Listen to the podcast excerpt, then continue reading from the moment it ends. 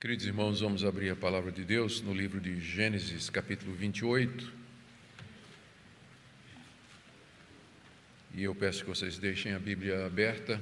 Nós iremos fazendo a leitura à medida que a exposição do texto prossegue. Vamos orar pedindo a iluminação do Espírito Santo para a compreensão da revelação divina.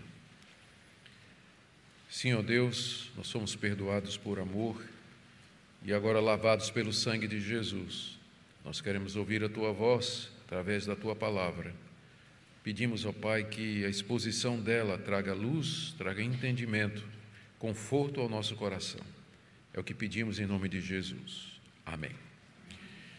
Meus irmãos, a partir do capítulo 28 de Gênesis tem início a história do patriarca Jacó.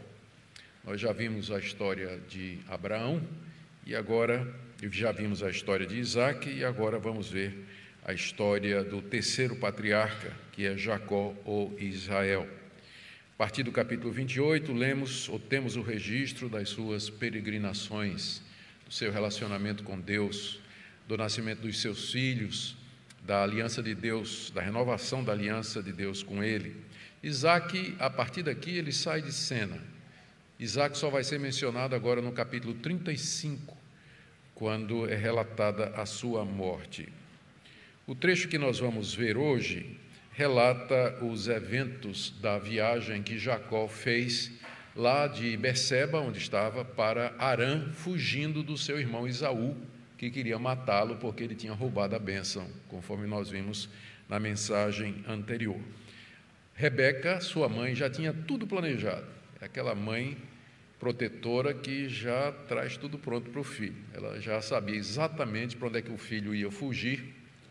O refúgio seria a casa do irmão dela, Labão, que morava lá em, na Mesopotâmia, numa cidade, numa região, há dúvidas aqui, numa região chamada Padã Arã ou simplesmente Arã, como o texto se refere. São quatro eventos que nós vamos ver aqui nesse registro da fuga de Jacó. Primeiro, Isaac, seu pai, o abençoa e envia a Arã para que ele possa achar uma esposa ali. Segundo, o seu irmão Esaú, parodiando a viagem do seu irmão, viaja para a casa do seu tio Ismael e se casa com uma filha de Ismael, com uma ismaelita. Depois Deus aparece a Jacó em Betel, no caminho para Arã. E por último, Jacó faz um voto a Deus ali em Betel. O texto é muito rico, tem muita coisa que a gente pode aprender e, mercê de Deus, a exposição da Sua palavra trará luz, conforto, consolo, instrução à igreja, é o que nós desejamos. Vamos ver, em primeiro lugar, Isaac abençoa Jacó e o envia a Arã, versos de 1 a 5. Isaac chamou Jacó e, dando-lhe a sua bênção, lhe ordenou, dizendo: Não escolha uma esposa dentre as filhas de Canaã Levante-se e vá a Padã Arã, a casa de Betuel, pai de sua mãe, e tome lá por esposa uma das filhas de Labão, irmão de sua mãe. Que o Deus Todo-Poderoso o abençoe, faça com que seja fecundo e o multiplique, para que você venha a ser uma multidão de povos. Que ele lhe dê a bênção de Abraão, a você e a sua descendência, para que você possua a terra de suas peregrinações concedida por Deus a Abraão. Queridos, aqui nesse texto em que Isaac abençoa Jacó e o envia a Padã Arã, nós vemos que Isaac já havia se conformado com o fato de que o herdeiro que Deus tinha escolhido era de fato Jacó e não Esaú, seu predileto. A essa altura, Rebeca já tinha convencido Isaac a enviar Jacó à Mesopotâmia para buscar uma mulher lá e não ali entre as filhas de Canaã, mas uma esposa de entre os seus familiares, seguindo o que nós temos visto até agora da preservação da linhagem santa, da linhagem escolhida, de onde viria o Messias. Isaac, então, convencido por esses fatores, ele chama Jacó e determina, primeiro, que ele não se casasse com mulher Cananita, verso 1: Não escolha uma esposa dentre as filhas de Canaã. Ele não era casado, devia ter na faixa de 40 anos de idade, mais ou menos, seguindo o exemplo do pai, né, que casou com 40 anos. Aos 40 ele não tinha casado ainda, e, mas só para não desanimar ninguém, lembrando que naquele tempo o pessoal vivia até 180, 170 anos, né? então não desanime com isso que eu estou falando aqui, não fique desanimado. Ele então, a semelhança do que aconteceu com a história dele, né, aos 40 anos, o pai mandou buscar uma esposa para ele lá na Mesopotâmia, Rebeca. Então agora ele faz a mesma coisa, só que é Jacó. Jacó que vai.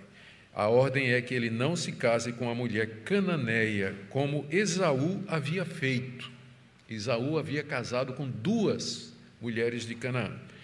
E determina, em segundo lugar, que ele vá para Padã Arã, para a casa de Betuel, Betuel era pai de Rebeca e Labão, portanto, era avô materno de, de, Jacó, e que ali casasse com uma das filhas de Labão, ou seja, com uma de suas primas. Com uma de suas primas.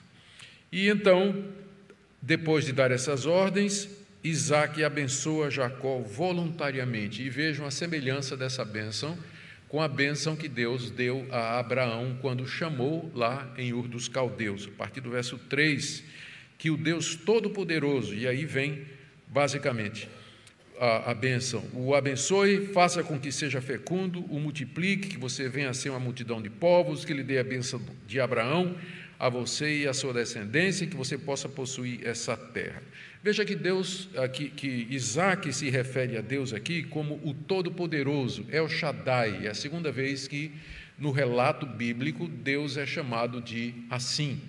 É, é por El Shaddai, que é um dos nomes com os quais ele se revelou a Abraão. Eu sou Deus Todo-Poderoso. E agora Isaac usa a mesma designação para Deus para dizer, para confirmar que esse Deus é poderoso para fazer tudo aquilo que ele havia prometido. São basicamente duas coisas que Isaac promete a Jacó, abençoando Jacó em nome do Deus Todo-Poderoso. Uma descendência numerosa, já vimos aí no verso 3, ele diz que o Deus Todo-Poderoso te faça fecundo, ou seja, fértil, que Deus o multiplicasse, quer dizer, que ele tivesse muitos filhos e que ele viesse a ser uma multidão de povos.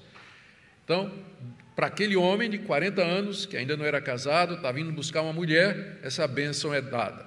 Que o Deus Todo-Poderoso faça de você uma nação numerosa e poderosa. E a segunda parte da bênção era a posse da terra, que está aí no verso 4: que Deus te conceda a terra de suas peregrinações, que foi concedida a Abraão, aquela terra onde Jacó haveria de morar ainda por muitos anos e que Deus havia dado a Abraão e aos seus descendentes. Diante da morte, perdão, diante da ameaça de morte do seu irmão Esaú, Esaú estava planejando matá-lo, e isso podia ser uma coisa breve. Então, diante da ameaça de morte do seu irmão Esaú e da necessidade de fugir dali de Canaã, essa bênção de Isaac certamente serviu para fortalecer e animar Jacó. Veio na hora certa, quando o pai abençoa seu filho no momento de necessidade, no momento peculiar ou decisivo da sua vida, assim aconteceu. Jacó é animado e encorajado pela bênção do seu pai, que antes tinha dado com relutância, sem saber se estava dando realmente para o filho certo. Mas agora ele está convencido de que é Jacó mesmo. Por isso o abençoa com a bênção de Abraão. E aí lemos no verso 5 que Abraão se despede, perdão, que Isaac se despede de Jacó e Jacó começa a viagem para a casa de Labão, filho de Betuel, o arameu ou o sírio, indicando aquela região que era irmão de Rebeca e mãe de Jacó e de Esaú. Então essa é a primeira parte, queridos, da nossa do texto que nós temos diante de nós, a ratificação de Jacó como sendo o herdeiro, ele agora recebe plenamente a bênção do seu pai. Do verso 6 até o verso 9, nós lemos como Esaú, o filho rejeitado, o primogênito, ele como que faz uma paródia, uma imitação do que está acontecendo com o seu irmão Jacó. Ele também faz uma viagem, só que ele vai para a casa do seu tio Ismael, enquanto que Jacó vai para a casa do seu tio Labão. E ele vai também à procura de uma mulher. E vamos ver os motivos e o que é que aconteceu. A partir do verso 6. Esaú viu que Isaac havia abençoado Jacó e o havia mandado a Padã Arã para tomar de lá esposa para si. E que, ao abençoá-lo, lhe havia ordenado que não escolhesse uma esposa dentre as filhas de Canaã. Soube também que Jacó, obedecendo ao seu pai e à sua mãe, havia ido a Padã Arã. Sabendo também que Isaac, seu pai, não via com bons olhos as filhas de Canaã, Esaú foi à casa de Ismael e, além das mulheres que já tinha, tomou por mulher Maalate, filha de Ismael, filho de Abraão e irmã de Nebaiote. O que é que nós aprendemos aqui desse texto? Bom, Esaú, o filho rejeitado, primogênito, o mais velho, ele ficou sabendo da história toda.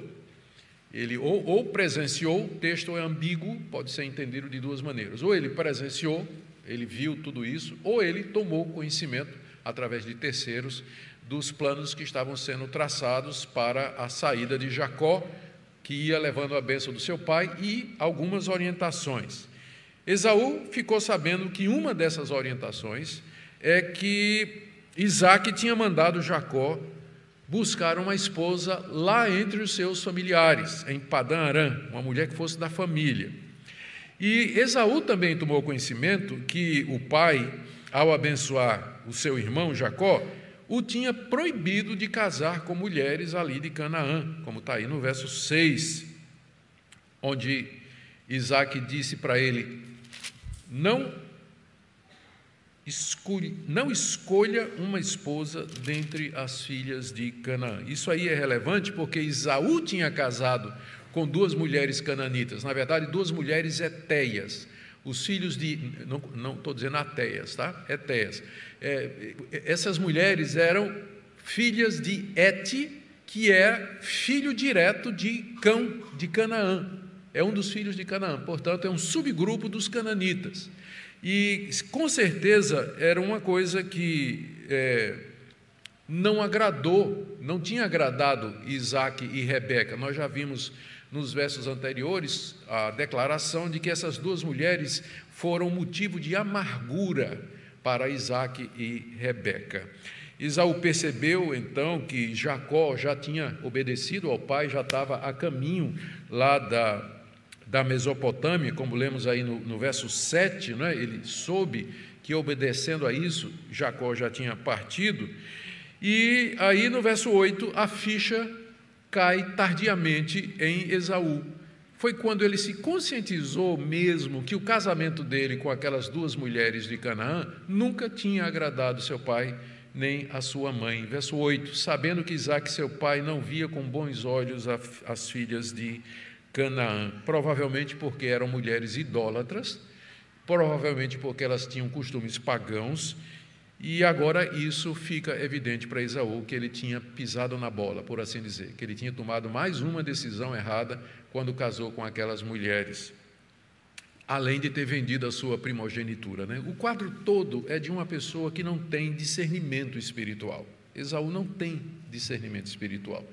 Embora fosse o filho mais velho de Isaac, Normalmente ele estaria na linha da herança, mas ele não era de Deus. Ele realmente não era. Ele não tinha essa percepção, ao contrário do seu irmão Jacó, que apesar de tudo tinha um interesse muito grande na, na bênção de Abraão. Mas, diante do quadro todo, Esaú toma uma decisão, e mais uma vez não é a melhor decisão.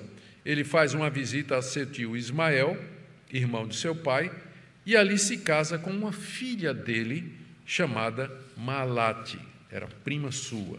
O objetivo de Esaú é óbvio, ele, uma vez que ele percebeu que o casamento dele com as mulheres de Canaã não tinha agradado seu pai e sua mãe, uma vez que ele viu que seu pai tinha mandado seu irmão buscar uma mulher que fosse da família, então ele vai buscar uma mulher da família também.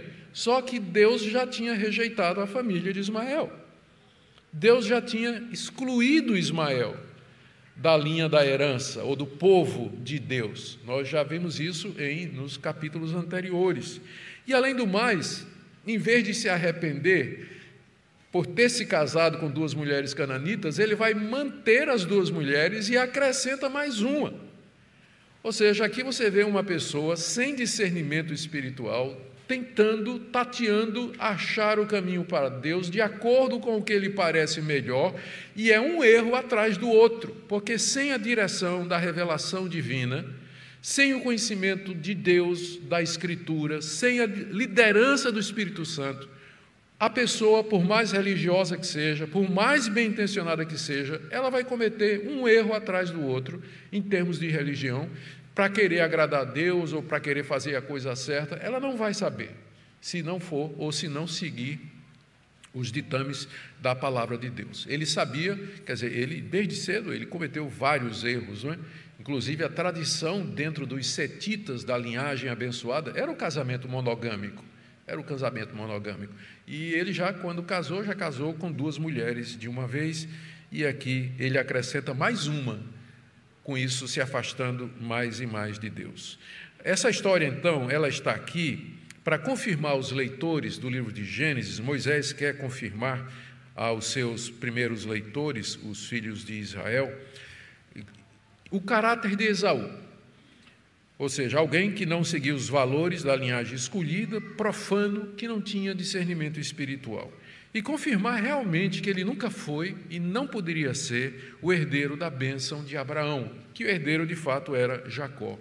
Essa passagem mostra como Esaú vai se afastando cada vez mais do povo de Deus. O filho mais velho, não escolhido, rejeitado, profano, vendeu sua primogenitura, casou com duas mulheres cananeias, acrescenta mais uma mulher então, é uma história trágica de alguém criado no meio do Evangelho, por assim dizer, criado dentro da linhagem da verdade, mas que vai cometendo um erro atrás do outro e assim se afastando cada vez mais daquilo que ele aprendeu, juntamente com seu irmão Jacó. Agora, na terceira parte, o texto agora volta para Jacó, que é a personagem principal. A partir do verso 10, nós lemos de como Deus apareceu a Jacó no caminho para Padã Arã. Leamos o texto. Jacó partiu de Beceba e seguiu para Arã. Quando chegou a certo lugar, ali passou a noite, porque o sol já havia já se havia posto. Pegou uma das pedras do lugar, fez dela o seu travesseiro, se deitou ali mesmo para dormir e sonhou. E eis que estava posta na terra uma escada cujo topo atingia o céu e os anjos de Deus subiam e desciam por ela. E eis que o Senhor estava perto dele e lhe disse: Eu sou o Senhor, Deus de Abraão, seu pai, Deus de Isaque. A terra em que você está deitado, agora eu a darei a você e a sua descendência. A sua descendência será como o pó da terra. Você se estenderá para o oeste, para o leste, para o norte e para o sul. Em você e na sua descendência serão benditas todas as famílias da terra. Eis que estou com você e o guardarei por onde quer que você for. Farei com que você volte para essa terra, porque não abandonarei enquanto ou até que eu cumpra aquilo que lhe prometi. Que visão extraordinária, não é? Aqui nós temos o registro dessa que foi a primeira visão ou a primeira aparição de Deus a Jacó. Até aqui, Jacó ainda não tinha tido um encontro com Deus. E aqui é o relato do seu primeiro encontro, da sua primeira visão. Os seus pais, Isaac e Abraão, tiveram várias revelações e visões da parte de Deus. Jacó, até agora, não. E essa é a primeira vez. Ele estava de viagem rumo à cidade de Arã, conforme tinha sido determinado. Só lembrando que entre Beceba, onde ele morava, e Arã, tem 800 quilômetros mais ou menos. Né? Você imagina fazer essa viagem a pé mas era 800 quilômetros que ele tinha que percorrer. Daqui para Salvador, mais ou menos, não é? Daqui para Salvador, mais ou menos. Então, lá vai Jacó, fugindo do seu irmão, em busca de uma mulher, lá na sua família, que está a 800 quilômetros de distância. E aparentemente, apesar de ser rico, ele era filho de um homem riquíssimo, Isaac, ele estava viajando sem comitiva, estava viajando sem camelos, sem ah, servos, sem ajudantes, sem proteção, sem nada, talvez porque assim ele viajaria mais rápido e escaparia mais cedo da mão do seu irmão Isaú. Depois de viajar cerca de 80 quilômetros, ele chegou de tardezinha nas imediações de uma cidade chamada Luz. O nome da cidade só vai ser revelado na próxima parte que a gente lê, mas já vou antecipando. Aquele lugar que ele encontra ali é nas imediações de um povoado cananeu, cananita, chamado Luz. E Jacó talvez não tenha querido entrar na cidade, porque ele era estrangeiro. Ele resolve então passar a noite nas imediações, fora da cidade, ao relento. E ele pega uma das pedras que havia no lugar e transforma em travesseiro. Não deve ter sido uma noite muito agradável, não é? Você dormir com a cabeça numa pedra. Mas isso mostra que ele estava viajando sozinho, sem apoio, né? não estava levando todo aquele aparato que ele podia levar como uma pessoa rica, né? camelos com tenda e tudo. Não, estava viajando sozinho, fugindo do seu irmão. E naquele lugar, de tardezinha, o sol se pondo, ele viu a cidade, tinha que dormir em algum lugar, ele preferiu dormir fora. E ali achou um lugar e colocou a pedra como travesseiro. E apesar de, das agruras, apesar do desconforto, apesar dos pensamentos, o que é que vai ser de mim, o que é que estou deixando para trás, será que meu irmão vai me alcançar e vai me matar? É, o que é que, qual será o meu futuro lá em Padã Aram? Como é que eu vou ser recebido? Ah, diante de todas as inquietações da sua alma, do seu coração e do desconforto do lugar, ele dormiu. Que bênção, né? Quando a gente consegue dormir, quando tem um dia desses e de noite mesmo que o nosso travesseiro não seja de pedra, aliás, o travesseiro nem é de pedra, e a gente não consegue dormir às vezes, não é? Mas aqui Jacó dormiu, e esse, essa, esse sono certamente vinha de Deus, porque ele sonhou. Ele, esse sonho que Deus lhe deu tinha como objetivo confortá-lo e assegurá-lo. E o que é que ele viu nesse sonho que ele teve? Ele sonhou com uma escada que ia da terra até o céu. E a primeira impressão que a gente tem aqui, eu sei que na sua cabeça você formou a visão dessa escada aí que os pintores e os pedreiros usam, né? Sabe como é aquela escada? Duas hastes e cheia de degraus? Né? Provavelmente não. Aqui, o que Jacó viu é alguma coisa semelhante a um zigurate. Lembra da exposição da Torre de Babel? A Torre de Babel era uma pirâmide não é isso? Que visava chegar até o céu. Lá no topo tinha um santuário e tinha uma escada que levava até lá em cima. A, a torre tinha diversas fases, não é? Diversos, diversos níveis. E tinha uma escada pela qual os homens podiam subir até o topo e lá se encontrar com seus deuses, e também para que os deuses descessem pela escada e viessem até a terra se encontrar com seus adoradores. Então, provavelmente é essa escada. É, a gente tem que ler o Antigo Testamento com os olhos do, do Antigo Oriente, né? Nós não podemos introjetar no Antigo Testamento ou no Novo as perspectivas ou as, o conhecimento que a gente tem nos dias de hoje, mas tem que ser lido no seu próprio contexto. Então, provavelmente foi isso que ele viu, né? uma torre no formato de um zigurate. E quem ele viu subindo e descendo pela escada são os anjos de Deus. Os anjos de Deus. Os anjos vão aparecer na vida de Jacó em duas ocasiões. Primeiro nessa daqui, e na segunda, na visão que ele tem de volta para se reconciliar com seu irmão Esaú e dessa feita fugindo do seu tio. A vida de Jacó é fugir, não é? Primeiro ele começa fugindo do irmão e depois ele vai fugir do tio. Mas nós vamos chegar lá. E nas duas ocasiões, os anjos de Deus aparecem ali. O que é que essa visão da escada com os anjos subindo e descendo significava? Várias coisas poderiam significar, né? Jacó poderia interpretar de várias maneiras aquilo. E vocês vejam como, se a Bíblia não dá interpretação, se a Bíblia não traz o significado, a, o sonho ou a revelação ou a visão fica sem sentido, fica à mercê de interpretação pessoal. Por isso que a vida, né, pessoas que têm sua vida guiada por sonhos, por revelações, é, é, é subjetivo. Porque é, a pessoa diz que viu alguma coisa, mas qual o significado daquilo? E aí a pessoa vai interpretar de acordo com aquilo que ela é, acha a experiência dela. O caminho mais seguro é você se guiar pelos princípios da palavra de Deus. O que é que a Bíblia diz? Quais são os princípios que governam uma situação como essa? É, princípios morais, princípios éticos, princípios teológicos, porque assim vai ser mais seguro. Jacó poderia interpretar aquela visão de qualquer jeito. Por exemplo, que Deus mandaria seus anjos para acompanhá-lo. Pronto, a visão significaria isso, que os anjos estariam com Jacó e, e, e o guardariam na viagem. Ou que o acesso à presença de Deus estava aberto para Jacó. É como se Deus dissesse: Olha, pode subir pela escada, pode subir que eu estou aqui no topo, estou esperando você. O caminho está. Você não me conhece ainda, mas eu sou o Deus de seus pais. Venha ao meu encontro, né? suba a escada, venha ao meu encontro. Ou então o contrário, a visão poderia simplesmente significar que Deus queria descer de onde estava e vir habitar na terra entre os homens, estar ali com Jacó poderia ser interpretado dessa maneira. E a interpretação nos é dada séculos depois pelo Senhor Jesus. Ele, conversando com os seus primeiros discípulos, que ficaram impressionados com os milagres de Jesus, Jesus diz: Vocês estão impressionados com isso?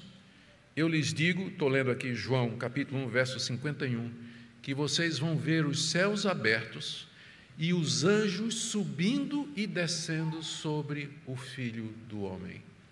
Jesus pega essa passagem e aplica a si para dizer que o sentido dela é que Deus haveria de vir, descer da sua glória e habitar entre os homens, estar entre nós. E que ele, ali no contexto, só pode significar isso, que ele queria que Jacó soubesse disso, que Deus estaria com ele e o acompanharia, e que Deus haveria de fazer com que as suas promessas se cumprissem, que é exatamente a interpretação que cabe com as promessas de Deus em seguida. No sonho ainda, Deus aparece a Jacó depois da visão da escada. A partir do verso 13, diz aí o texto: Eis que o Senhor estava perto dele o texto hebraico pode ser lido, interpretado da seguinte maneira: Eis que o Senhor estava no topo da escada. Na verdade, eu creio que a NVT, a nova versão transformadora, já traduz dessa maneira: Eis que o Senhor estava no topo da escada. Mas é a única que faz isso. Todas as demais versões em português traduzem: Eis que o Senhor estava ao lado dele. É porque no hebraico pode ser as duas coisas. Eu prefiro a interpretação da Almeida que nós estamos lendo, porque é esse o sentido da visão, que o Senhor, não é que o Senhor estava no topo da escada, o Senhor já tinha descido a escada e estava ali ao lado dele. O Senhor estava ao lado dele, perto dele. E Deus então se apresenta a Jacó pela primeira vez. Se apresenta com seu nome Yahvé, que é o nome da revelação, o nome da aliança. Verso 13: Eis que o Senhor estava perto dele, né? era como se tivesse descido, né? lá de cima até embaixo, e disse: Eu sou o Senhor. Toda vez que você encontrar na, né, na Bíblia o nome Senhor em maiúsculo, é a tradução de Yahvé, que é o nome inefável de Deus. E é o nome pelo qual ele se revelou aos patriarcas, é o nome do Deus da aliança. Eu sou o Senhor, Deus de Abraão, seu pai, e Deus de Isaac. Note que ele coloca Abraão como pai de Jacó. O pai de Jacó é Isaac. Né? Abraão, na verdade, é o avô. Mas aí é que, como essa promessa tinha sido feita, a aliança foi feita com Abraão, então é Abraão que recebe o destaque aqui. É como se ele dissesse: Você é o filho daquele a quem eu fiz a, as promessas, você é o filho daquele com quem eu fiz a aliança. Então, eu sou o Deus do teu pai Abraão e de Isaac. É assim que ele se apresenta. E aí ele confirma a bênção que Isaac tinha dado a Jacó quando Jacó saiu de Beceba. As mesmas promessas que estão aqui são, na verdade, eu relacionei seis promessas de Deus aqui no texto que nós temos aí do verso 13 até o verso 15. Primeiro, que Deus daria a ele e a seus filhos aquela terra onde ele estava deitado. Ele estava deitado na cidade de Luz, que estava dentro dos limites de Canaã, bem no centro, na verdade. Se você olhar no mapa, procure Betel, você vai ver que está bem próximo de Jerusalém, é bem no coração da terra prometida. Deus disse: Eu vou lhe dar essa terra na qual você está deitado agora. Essa terra eu vou lhe dar a você e aos seus descendentes. Segundo, eu lhe darei uma descendência numerosa, está aí no final do verso 14. E ele usa uma figura, Deus usa uma terceira figura, que os seus descendentes serão como o pó da terra. Deus já tinha dito a Abraão que os seus descendentes seriam como as estrelas do céu, já tinha dito a Jacó que os seus descendentes seriam como a areia do mar, e agora ele a, a Isaac, e agora a Jacó ele diz que os seus descendentes serão como o pó da terra. São três figuras para dizer que a descendência de Abraão, Isaac e Jacó seria numerosa a ponto de fazer uma nação. Ele diz aqui: seus descendentes se espalharão pelos quatro cantos do mundo. Terceiro, e aqui é o ponto central da bênção, Deus diz que abençoaria todas as famílias da terra através de Jacó e dos seus descendentes, está aí no verso 14, o que mostra o caráter messiânico da aliança e da promessa de Deus, e isso aqui é o centro da promessa, porque aponta para Cristo. Você me pergunta, pastor, essa história toda, tudo isso aqui, esse relato que o senhor está desmiuçando assim, qual o ponto disso? Qual o propósito disso? O propósito disso é mostrar Deus agindo na história, cumprindo a sua promessa de um dia mandar alguém em quem os nossos pecados seriam perdoados. Mandar alguém que morreria na cruz pelo seu pecado e pelo meu, para que a nossa culpa fosse tirada. Mostra como Deus é fiel e como Ele, na sua providência, Ele coordena a história ele guia a história de tal forma que, através dos atos de suas criaturas, das escolhas das suas criaturas, esse plano se concretiza até a chegada de Jesus Cristo, que é filho de Jacó. Esse é o propósito disso aqui. Nós não estamos lendo isso aqui com interesse arqueológico, histórico, saber como eram as coisas no Antigo Oriente, não deixa de ser interessante, mas esse não é o interesse. O ponto é exatamente o que a gente chama da história da redenção os atos salvadores de Deus na história, Deus agindo na história, visando cumprir a sua promessa que ele fez lá no jardim, lá no jardim, quando disse que viria a semente da mulher, um filho da mulher que esmagaria a cabeça da serpente. Gênesis 3,15. Ali que começa a história da redenção. E tudo mais depois de Gênesis 3,15 é o registro que, do que Deus vem fazendo para que essas promessas se cumprissem. Então, ele diz: Eu vou abençoar todas as nações da terra, Jacó, em alguém que virá de você. Ele está falando de Jesus, está falando do Cristo que haveria de vir. Quarto lugar, ele diz que estaria com Jacó na sua peregrinação, no verso 18, o que inclui a presença de Deus com ele, proteção contra os inimigos e todos os cuidados necessários. Eu estarei com você. Que bênção! Não é só isso que a gente quer, só isso, não quero mais nada. Não é só isso, que Deus esteja comigo. Porque se Deus é por nós, quem será contra nós? E é essa promessa aqui que Deus faz a Jacó eu vou estar com você durante a sua viagem, durante a sua peregrinação. Em quinto lugar, ele diz aí no verso 15: Eu vou lhe trazer de volta para Canaã. Você está indo agora para a Mesopotâmia, 800 quilômetros aí à frente, mas um dia eu vou trazer de volta você a essa terra que eu estou lhe prometendo vai ser sua e dos seus descendentes. E por último, no final do verso 15, Deus diz que não abandonaria Jacó que não deixaria Jacó enquanto não tivesse terminado de lhe dar tudo o que prometera. É aqui que está baseada a doutrina da perseverança dos santos. Por que, é que a gente diz que o crente verdadeiro ele não perde a salvação? Porque Deus não vai nos abandonar até que ele termine de cumprir o que ele prometeu. E o que é que ele prometeu aos que creem em Cristo Jesus? A vida eterna. Ele prometeu a vida eterna, o novo céu e a nova terra, a ressurreição que nos espera. Deus não vai abandonar-nos até que ele tenha cumprido isso, que é o que Paulo diz em Filipenses capítulo 1: aquele que começou a boa obra em vocês, ele vai terminar até o dia de Cristo Jesus. A minha certeza de salvação não está baseada na minha capacidade moral, espiritual ou qualquer outra de me manter dentro da aliança mas está baseada na promessa de Deus, na graça de Deus. Não sou eu que seguro na mão de Deus, mas é Deus que segura na minha. E porque Ele segura a minha mão, eu sei que Ele não vai me abandonar até que Ele tenha acabado de cumprir tudo o que Ele me prometeu em Cristo Jesus. É em Deus e nas Suas promessas que está a nossa confiança. Não é nos sentimentos, não é na experiência, não é em nada, mas em Deus e nas Suas promessas que nós embasamos a nossa crença. Queridos, essa foi a primeira vez que Deus apareceu a Jacó, da mesma forma que tinha aparecido a Abraão e a Isaac várias vezes.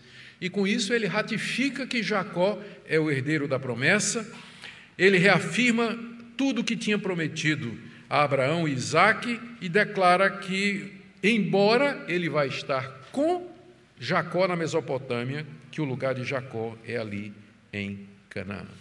E aí chegamos na parte final da nossa passagem, que vai do verso 16 a 22, que é a reação de Jacó. E nós vamos ler o que é que Jacó fez diante disso aí, começando no verso 16. Quando Jacó despertou do sono, disse: Na verdade, o Senhor está nesse lugar e eu não sabia. E temendo, disse: Quão temível é esse lugar! É a casa de Deus, a porta dos céus. Na manhã seguinte, Jacó levantou-se de madrugada, pegou a pedra que havia usado como travesseiro e a pôs em pé como coluna. Sobre o topo dela derramou azeite e ao lugar, cidade que antes se chamava Luz, deu o nome de Betel. Jacó fez também um voto dizendo: Se Deus for comigo e me guardar nessa jornada que empreendo, se me der pão para comer e roupa para vestir, de maneira que eu volte em paz para a casa de meu pai, então o Senhor será o meu Deus, e a pedra que pus como coluna será a casa de Deus, e de tudo o que me concederes, certamente te darei o dízimo. Muito bem. Vamos para a última passagem aqui, onde tem um texto que todos vocês gostam muito, né? De tudo te darei o dízimo.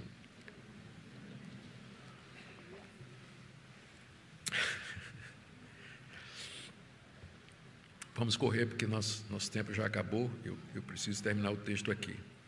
Queridos, Jacó, esse texto nos mostra que Jacó, quando acorda, ele reconhece que Deus estava com ele ali naquele lugar e ele não sabia. Deus estava ali com ele.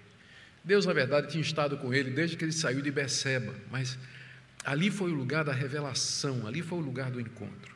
A gente só pode entender essa passagem e o que vai acontecer depois, tipo assim, Jacó pegar aquela pedra, ungir e dizer que aqui é a casa de Deus e tudo, a gente só vai entender isso aqui à luz do estágio da história da revelação em que esses eventos se encontram. Antes de se revelar em Cristo, Deus se revelou através de sonhos, visões, teofanias, que são manifestações visíveis da sua glória e da sua presença. E geralmente os locais da revelação de Deus, onde ele se revelava, eram locais considerados como sagrados, locais de comunicação com Deus. Então, sempre que possível, os patriarcas e os seus descendentes marcavam os lugares onde Deus havia aparecido com altares, colunas e outros marcos visíveis, para dizer: aqui Deus apareceu, aqui Deus se revelou, aqui Deus se manifestou. Por exemplo, Abraão e Isaac construíram muitos altares em Canaã. Toda vez que Deus aparecia a Abraão no lugar, Abraão construía um altar ali. Isaac fez a mesma coisa. Por exemplo, Siquém, Hebron, Moriá, Beceba, em todos esses lugares os patriarcas levantaram altares para marcar o lugar onde Deus havia aparecido para eles. Moisés construiu um altar num lugar chamado Refidim, onde Deus derrotou os amalequitas antes de entrar na terra prometida. Quando eles atravessaram o mar, o, o, o, quando eles atravessaram o rio Jordão, sob a liderança de Josué, Josué erigiu um monumento com colunas de pedra, doze pedras para marcar aquele milagre extraordinário que foi a abertura do Rio Jordão. E mais tarde, Deus vai determinar aos israelitas que eles construam um templo na cidade de Jerusalém como sendo o local único da sua revelação, o local da sua habitação no meio do povo de Israel. Você então pode agora entender porque a interpretação da visão da escada, ou seja, de Deus vindo habitar entre os homens, é a que faz mais sentido que a reação de Jacó vai ser dizer: então eu vou construir um lugar aqui, uma casa de Deus. Isso aqui é a casa de Deus, é o local onde Deus desce para estar conosco. É dentro dessa perspectiva que a gente pode entender a reação de Jacó diante do sonho, né, da visão que ele teve e do aparecimento de Deus, dos seus pais a ele durante o lugar naquela noite. Ele admite que não tinha consciência da presença de Deus ali com ele, ele diz: Deus está aqui, eu não sabia, verso 16. Quantas vezes isso acontece, né? Deus está conosco e a gente não sabe, não percebe, não vê, não sente, mas Ele é fiel, Ele está conosco sempre. Deus está aqui, eu não sabia. Verso 16. E aí ele temeu, diz o texto. Temeu porque ele tinha estado diante da presença do Deus dos seus pais, que ele ainda não conhecia. Talvez ele tenha temido porque diante da presença de Deus os nossos pecados se manifestam. E quem sabe ali a consciência dele mostrou a trapaça dele para herdar a bênção, de qualquer forma, que foi um aterrado, mas Jacó se viu diante de Deus e ele tremeu. Impressionante que hoje as pessoas dizem ter visões de Deus e aparições de Deus, e em vez de tremer, em vez de temer, em vez de se quebrantar e de se humilhar diante de Deus, vão plantar bananeira ou subir no pau de sebo, dar salto triplo mortal, ficar rolando no chão e outro tipo de manifestação que não tem nada a ver com as reações bíblicas diante da glória de Deus. Da glória de Deus. Ele temeu e tremeu, estive diante de Deus, Deus me apareceu. E aí, terceiro lugar, aquele lugar para Jacó era a casa de Deus, a porta dos céus, local da revelação de Deus.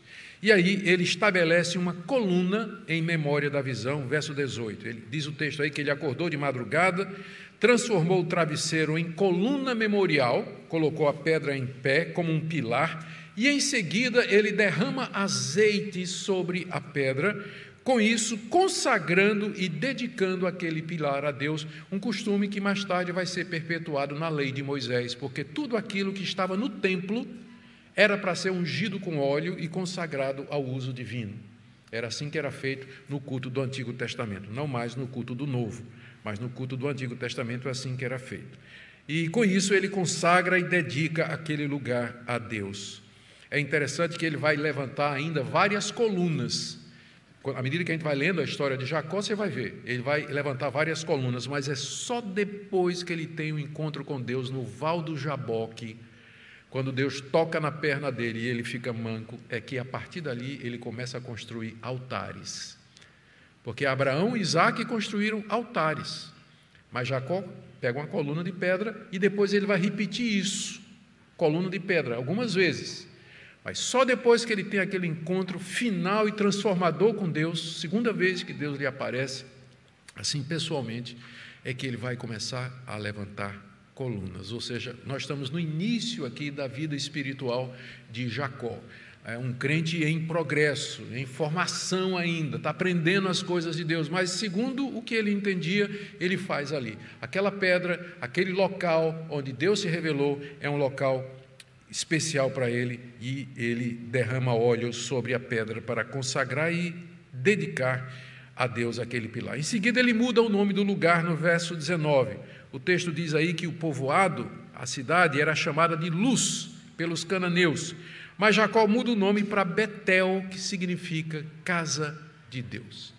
Mas essa mudança de nome só vai pegar séculos depois, quando os descendentes de Jacó entram na terra prometida e conquistam toda aquela região. E aí eles mudam, aí é quando o nome Luz passa a ser Betel. Betel se tornou um centro de adoração para os israelitas. Infelizmente, depois que houve a separação dos dois reinos, é um dos lugares onde o rei Jeroboão botou um bezerro de ouro. Vocês veem como as pessoas podem deturpar o significado da história, não é? Tudo começa com Abraão ungindo aquela pedra ali, local da revelação, casa de Deus. Depois os israelitas ali fazem um centro de louvor e adoração a Deus, e depois aquilo é deturpado e vira um centro de adoração do bezerro de ouro. Que coisa terrível o coração humano, como disse João Calvino, é uma fábrica de ídolos. A gente consegue corromper todas as coisas boas que os nossos pais nos legaram a gente consegue dar um outro rumo, utilizar para outro propósito, por isso nós precisamos estar atentos. Então, por último, Jacó faz um voto a Deus, do verso 20 até o verso 22. Esse é o primeiro voto que a gente encontra na Bíblia, gente. O voto era um compromisso voluntário que alguém fazia com Deus, que envolvia condições, promessas, aparentemente já era uma prática comum, porque Jacó faz com muita naturalidade. A condição que Jacó estabelece é: se Deus cumprir o que me prometeu, e olha que foram cinco coisas né, que Deus tinha prometido, se Deus cumprir aquilo que me prometeu, então eu vou fazer o seguinte. Gente, se você pegar os comentaristas, você vai ver que há uma dúvida aqui sobre o que é que esse voto de Jacó representa. Você pode ler de duas maneiras. Você pode ler como Jacó dizendo assim: Ok, Deus, se o Senhor fizer tudo isso que o Senhor prometeu, então o Senhor vai ser o meu Deus. Eu vou lhe reconhecer como Deus, esse lugar aqui vai ser a tua casa, eu vou construir um altar aqui, e eu vou é, te dar 10% de tudo que o Senhor me der.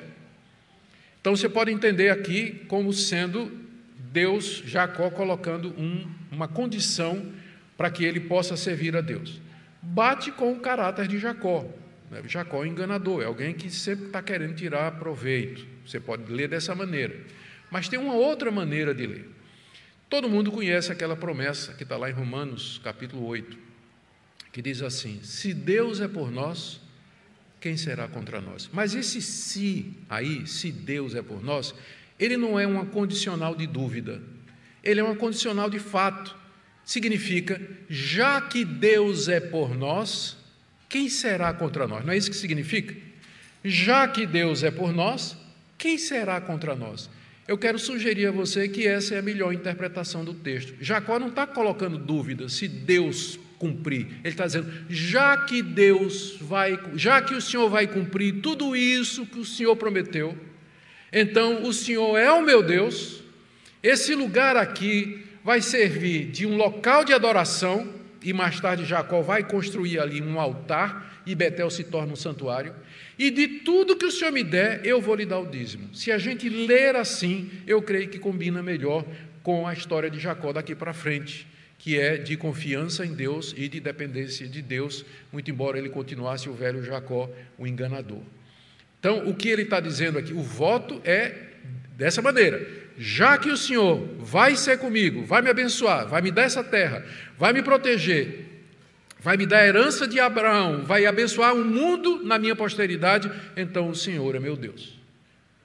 E eu vou te dar o dízimo de tudo, aqui será o local de adoração, enfim, tudo aquilo que ele prometeu. Eu creio que essa é a melhor maneira da gente ler essa passagem, não como uma condicional de dúvida, mas como uma condicional de fato.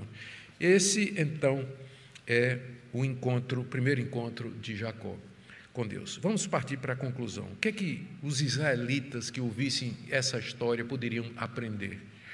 Primeiro, eles eram as doze tribos descendentes de, desse Jacó. Eles eram o cumprimento da promessa. Lembre que o livro de Gênesis foi escrito por Moisés às margens do Rio Jordão, próximo do cruzamento do rio para a tomada da terra prometida. Era importante que os israelitas se lembrassem de quem eles eram filho e de que eles eram o cumprimento da promessa de Deus. E esse Deus que tinha sido fiel haveria de guardá-los e guiá-los à, à conquista da terra. Segunda coisa que os israelitas aprenderiam é que o culto a Deus já tinha sido praticado bem antes que Moisés tivesse aparecido com todas aquelas leis. Já vinha sendo Deus adorado pela linhagem escolhida desde os tempos de Sete, de Enos, que quando o culto a Deus é organizado, os patriarcas tinham cultuado a Deus conforme Deus havia revelado, e agora os israelitas tinham recebido todas as leis cerimoniais, um local determinado de culto, a entrega dos dízimos como parte da adoração. Quem inventou o dízimo não foi Moisés, não é uma coisa da lei, já era antes, os patriarcas já faziam antes. Jacó está seguindo aqui o exemplo do seu avô Abraão, que deu o dízimo a Melquisedeque, que era sacerdote do Deus Altíssimo. Então não é uma coisa da lei, é alguma coisa que sempre fez parte do culto e da adoração a Deus. Portanto, os israelitas deveriam ver aquelas leis não de maneira legalista, mas como expressão de amor e reconhecimento a Deus.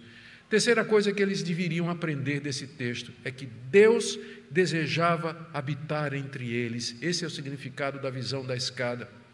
Deus descendo até nós e querendo habitar entre, entre nós. Deus viria morar entre eles, o templo em Jerusalém seria o local que expressava a presença de Deus, e que grande privilégio era esse de todas as nações da terra. Deus havia escolhido Israel como sendo a, a nação onde ele viria habitar. O que é que eu tenho com isso? O que é que você tem com isso? Né? O que é que isso significa para você hoje? Em termos práticos, o que é que isso representa? Primeiro, Somente depois que o Filho de Deus, Jesus Cristo, desceu a escada e veio habitar entre nós, se tornou um de nós, é que nós podemos encontrar com Deus em qualquer lugar e a qualquer momento. Não há mais lugares sagrados para nós. Esse templo aqui não representa para nós o que o templo de Jerusalém representava para os israelitas, nem o que Betel representava para Jacó. Porque nós encontramos a Deus em qualquer lugar em qualquer momento, onde o povo de Deus se reúne, ali Deus está presente. Nós somos o local da habitação de Deus. Nós temos um templo pela conveniência, porque é importante ter um lugar onde as pessoas sabem que podem se reunir, onde sabem que ali vão ouvir a palavra de Deus, onde os sacramentos serão ministrados, onde os dons serão exercidos, onde as pessoas serão confortadas, educadas e consoladas. Mas nós precisamos evitar o risco de transformar o templo que nós chamamos de templo em alguma coisa que ele de fato não é. Que ele de fato não é. Uma, Deus habita no seu povo, na sua igreja. Segunda coisa que nós aprendemos aqui: o Senhor Jesus é a escada que nos liga a Deus. Foi isso que ele ensinou em João capítulo 1, verso 51. Em Cristo, Deus desceu para estar entre nós. E em Cristo nós podemos subir até Deus nos céus. Não há outro mediador, não há outro caminho, não há nenhuma outra forma de nós chegarmos a Deus, a não ser através de, do Senhor Jesus Cristo, o mediador. E diante de todos esses privilégios e bênçãos, como herdeiros da promessa, reconheçamos o Senhor como nosso Deus. Dediquemos a Deus não uma pedra ungida, mas dediquemos a Deus o nosso coração a nossa vida, tudo o que somos, tudo o que temos, e digamos: Senhor, eu vivo para a tua glória, já que o Senhor é comigo, já que o Senhor desceu para habitar entre nós, já que em Cristo Jesus eu me encontro contigo, tudo o que tenho, tudo o que sou é teu. Fora disso, queridos irmãos, se a gente não seguir assim, você vai ser como Esaú. Tentar agradar a Deus segundo seu próprio entendimento, seu próprio raciocínio, e nunca de fato achando o caminho para Deus. Que Ele nos abençoe, que ao celebrarmos a ceia aqui, nós lembremos o significado histórico, pactual do que nós vamos fazer aqui. A ceia nos lembra que Deus tem um pacto conosco, que Ele fez promessas e que Ele não vai nos deixar até que essas promessas sejam plenamente cumpridas em Cristo Jesus. Amém? Fiquemos em pé.